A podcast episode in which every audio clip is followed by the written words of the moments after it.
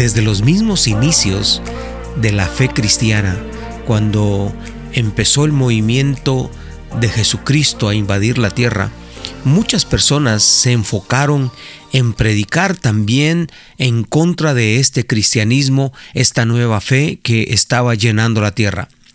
Pero algunos se dieron cuenta que no era fácil eh, ir en contra de esta corriente, porque este era un movimiento del Espíritu Santo.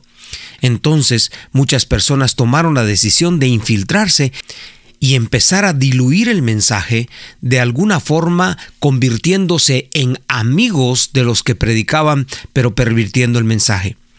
Muchos historiadores y, escritores de la Biblia nos advierten de esto. Uno de ellos fue Judas, que dice que tengan mucho cuidado y que prediquen la palabra con fe, con entendimiento y con inteligencia.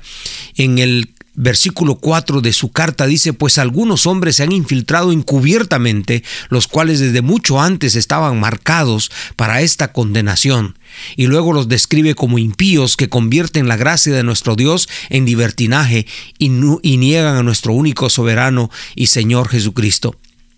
El problema ahora es que estas personas no es que no estén predicando, están predicando una gracia barata, están predicando una salvación que lo único que permite para ellos es tener el título, pero su fe, su práctica, su forma de vivir dice totalmente lo contrario.